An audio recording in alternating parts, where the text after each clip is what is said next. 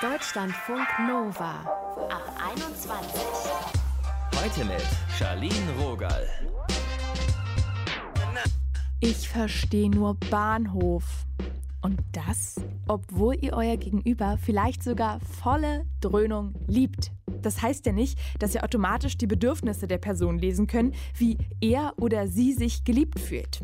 Unser Thema heute, Love Languages. Warum es unterschiedliche Liebestypen gibt. Die fünf Liebessprachen, die ganz häufig kategorisiert werden, sind einerseits die Hilfsbereitschaft. Da geht es um alles, was mit dem Haushalt zu tun hat, vielleicht mit dem Garten, dem anderen den Gefallen tun, ungefragt zu Hilfe kommen. Die zweite Liebessprache ist die Sprache von Lob und Anerkennung, alles, was mit Komplimenten zu tun hat. Bei der dritten Liebessprache geht es um Intimität, Zärtlichkeit, Körperlichkeit. Dazu zählt natürlich Sexualität, aber auch körperlicher Kontakt wie Streicheln, Händchen halten auf der Straße. Die vierte Liebessprache ist die Sprache der Geschenke. Da geht es um kleine oder auch große Aufmerksamkeiten. Da ist ganz wichtig, dass das wirklich auf die Person, die beschenkt wird, zugeschnitten ist. Und die fünfte abschließende Liebessprache ist die Sprache der Zweisamkeit. Da geht es um gemeinsam verbrachte, ungestörte Zeit, wirklich nur zu zweit sein, auch mal ohne Handy. Das sagt Psychologin Linda Mitterweger. Sie erklärt später noch, wie wir unsere eigene Liebessprache erkennen können. Josephine und Stefan, die haben das schon raus. Sie sprechen unterschiedliche Love Languages. Die beiden haben nach einem Jahr Beziehung geheiratet und leben jetzt zusammen in einem Bus. Hi Josephine, hi Stefan. Hallo. Hallo. Habt ihr denn direkt erkannt, wer welche Liebessprache spricht und euch geliebt gefühlt? Boah, ich glaube nicht. Ich glaube sowas. Also man kann sowas vielleicht so ein bisschen ahnen, aber ich glaube erst mit der Zeit, wenn man jemanden besser kennenlernt, merkt man so die Wünsche und Bedürfnisse. Also ich, wenn ich von mir spreche, ist quasi, ja, musste ich meine Partnerin auch in der Sprache erstmal kennenlernen, was ihr überhaupt wichtig ist. Die Feinheiten, ja. Das also was mir von Anfang an bei dir klar war, war, dass Zärtlichkeit ein ganz großer Faktor ist. Ich glaube, das war was, wo wir von Anfang an auf einer Wellenlänge waren. So Berührungen, Händchen halten, irgendwie am Anfang natürlich jetzt nicht mehr, aber am Anfang kuschelnd einschlafen, jetzt nur noch die Hand auf dem Rücken. Das stimmt. Ähm, aber andere Dinge haben wir uns auf jeden Fall eher erarbeitet. Welche Liebessprache sprecht ihr denn? Ich kann es ja bei Stefan jetzt schon so ein bisschen erahnen. Genau, bei mir ist es die Zärtlichkeit. Also ich mag gerne Berührungen, ich mag gerne den körperlichen Kontakt irgendwie. Das gibt eine Form von Sicherheit und ein wohliges Gefühl. Aber auch Zweisamkeit mag ich sehr gerne. Aber ich bin ein bisschen also stärker gewichtet bei der Zärtlichkeit und Josephine hat so alle Punkte der Sprachen der Liebe so ein bisschen von irgendwie. Mhm. Würde ich ja, sagen. Ich bin da ein bisschen ausgeglichener. Ja. Auf jeden Fall. Aber Zweisamkeit ist, glaube ich, so der Punkt, der am meisten überschneidet. Und obwohl mhm. wir das beide uns sehr wichtig ist, mussten wir da auch für arbeiten, das so ausreichend in unsere Beziehung zu integrieren so wirklich Quality Time. Vielleicht auch, weil wir gerade so eng im Bus zusammenleben. Ja. Und was mich sehr überrascht mhm. oder was mich für mich ganz anders ist als auch in vorherigen Beziehungen, ist, dass Stefan eigentlich gar keinen Wert legt auf Geschenke. So, und ich bin schon jemand, so ein Geschenk, was von Herzen kommt, da kann ich mich schon drüber freuen. Ist jetzt nicht am höchsten gewichtet, aber mag ich schon manchmal so eine kleine Aufmerksamkeit, die mir zeigt, irgendwie Kriegst so. Auch. Ja, das stimmt. Hab gerade ein Bikini gekriegt.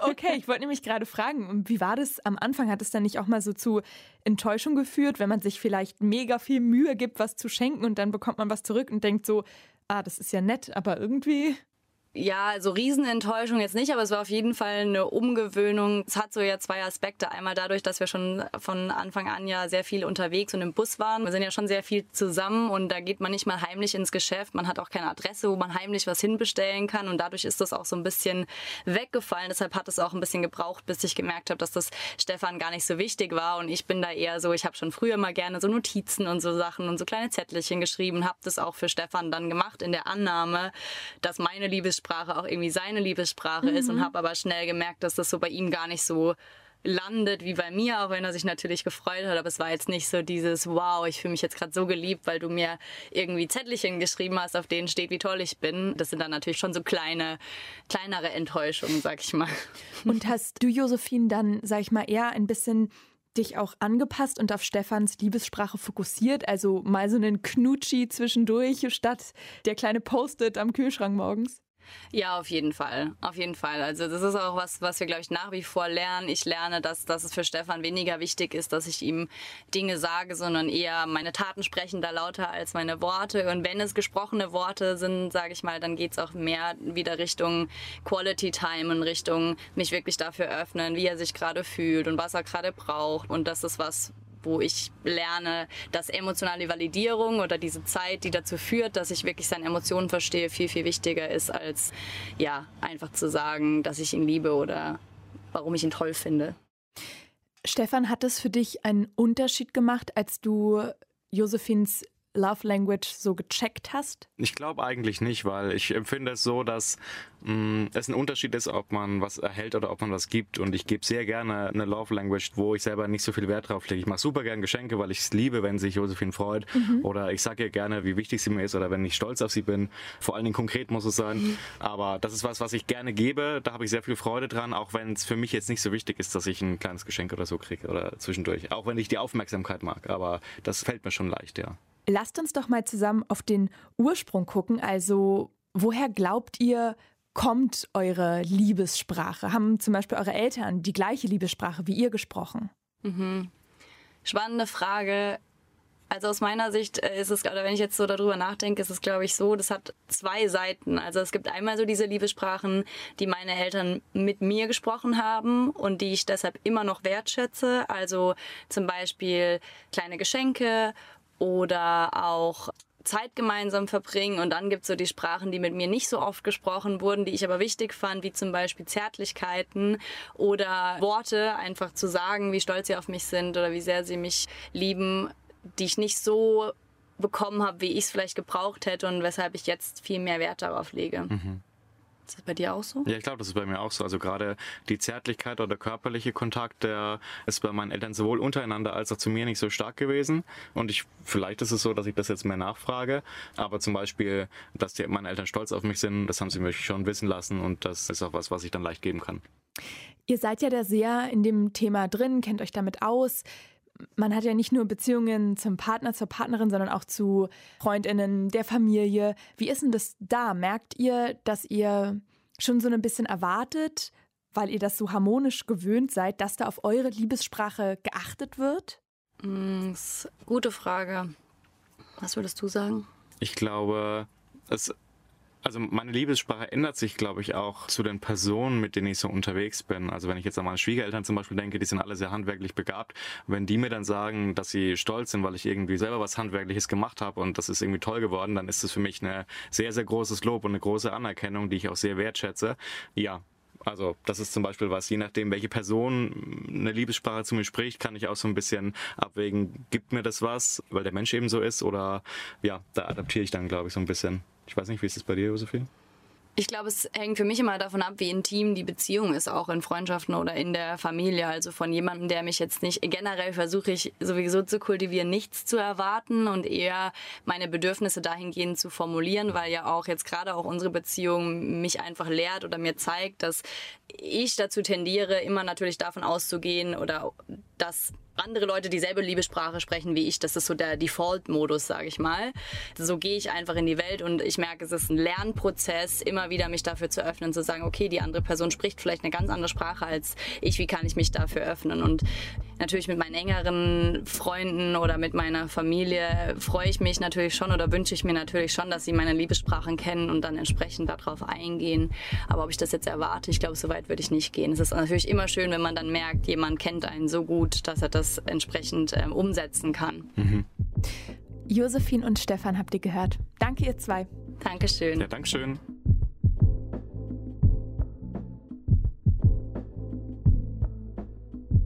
Deutschlandfunk Nova. Wir alle zeigen, zumindest in Nuancen manchmal auch nur, auf unterschiedliche Arten, dass wir jemanden lieben. Wieso es hilfreich für uns und unsere Beziehung sein kann, die eigene Liebessprache und die des Partners zu kennen, darüber habe ich mit Linda Mitterweger geredet. Sie ist Psychologin und Paartherapeutin und wendet das Konzept oft in ihren Sitzungen selbst an. Hallo Linda. Hallo. Hat eigentlich jeder Mensch eine Liebessprache, die sich auch so klar erkennen lässt? Nicht jeder Mensch hat ganz klar eine präferierte Liebessprache. Es werden für jede Liebessprache auch sozusagen Dialekte gesprochen und es gibt viele Menschen, die tatsächlich auch Mischformen sprechen, aber doch hat jeder Mensch irgendwie so seine ganz eigene individuelle Liebessprache. Was bringt mir das, meine Liebessprache zu kennen? Die Liebessprache zu kennen, die eigene und auch die des Partners, unterstützt dabei, sich besser zu verstehen in der Beziehung, sich besser geliebt zu fühlen, sich gesehen und gehört zu fühlen, aber auch den Partner zu sehen und zu hören und ihm die Liebe auf eine Art und Weise zu zeigen, wie sie auch bei ihm ankommt.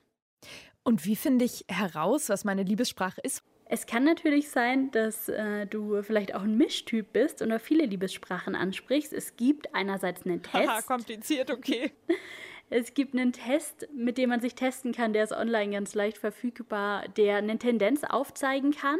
Es hilft aber auch wirklich in die Reflexion zu gehen und mal zu überlegen, wann habe ich mich in meinem Leben besonders geliebt gefühlt? Wie haben mir vielleicht auch meine Eltern Liebe gezeigt? Wann war es zu Hause in meinem Elternhaus mit meinen engsten Bezugspersonen mal besonders schön? Wie haben die gezeigt, dass wir ein liebevoller Haushalt vielleicht auch sind? Was waren da die Zeichen der Wertschätzung? Was habe ich auch in früheren Partnerschaften erlebt und wie geht es mir auch heute in meiner Partnerschaft? Wann fühle ich mich von meinem Partner besonders geliebt? Heißt es vielleicht auch, wenn ich jetzt selber gerne Geschenke mache, dann möchte ich auch von meiner Partnerin, meinem Partner auch Geschenke bekommen, damit ich mich geliebt und gesehen fühle? Es ist natürlich schon so, dass wir die Sprache, die wir selbst sprechen, am besten verstehen.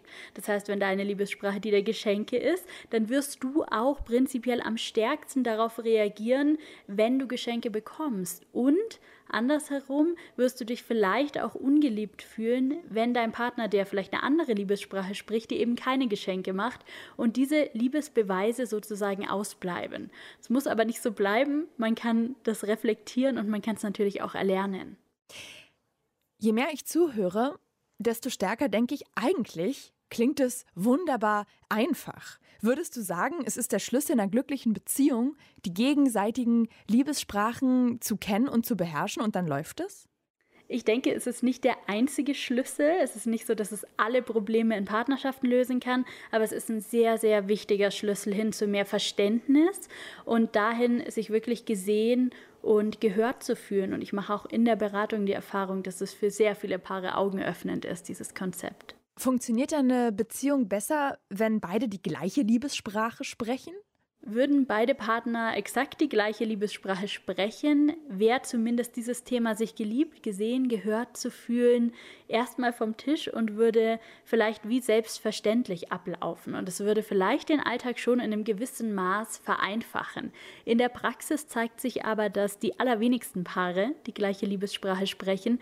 Und wenn sie vielleicht die gleiche Grundsprache, die gleiche Muttersprache sprechen, dann gibt es immer noch unterschiedliche Dialekte und ganz unterschiedliche Ausprägungen, wie diese Liebessprache dann wirklich gelebt wird. Also Kommunikation darüber, Reflexion gemeinsam und ein Austausch, den braucht es fast immer. Kannst du vielleicht mal ein konkretes Beispiel machen aus einer deiner Sessions, wo so aufgefallen ist, dass es so ein Aha-Moment gab mit den Liebessprachen?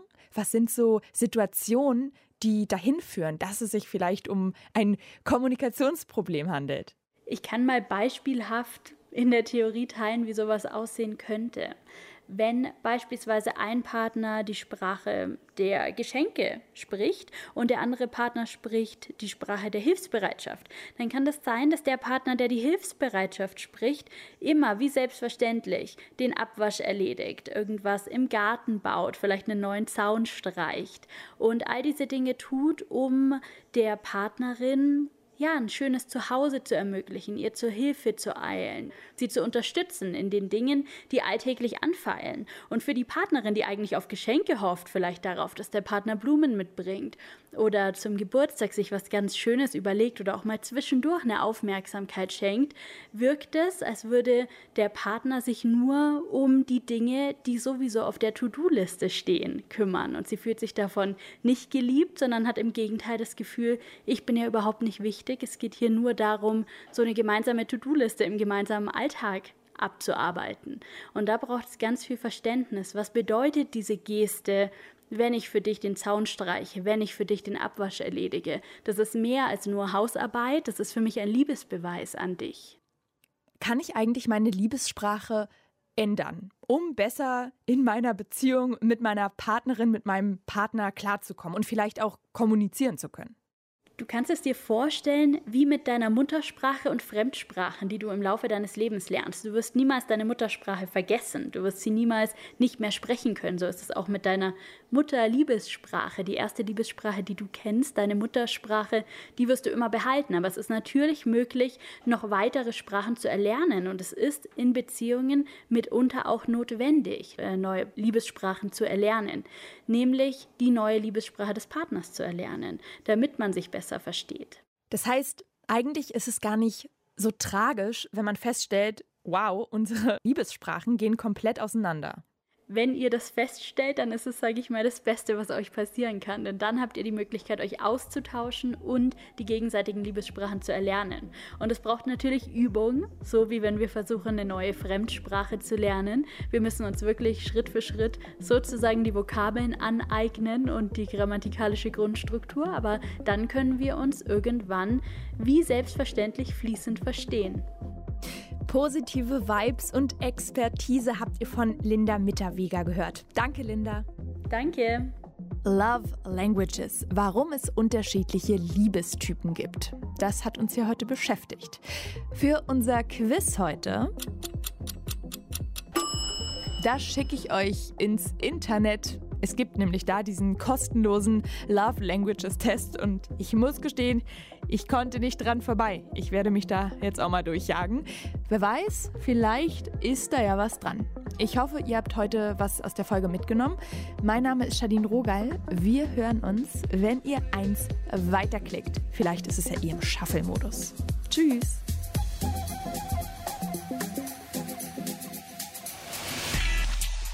Deutschlandfunk Nova ab 21. 21. Die Podcasts jederzeit auch auf deutschlandfunknova.de.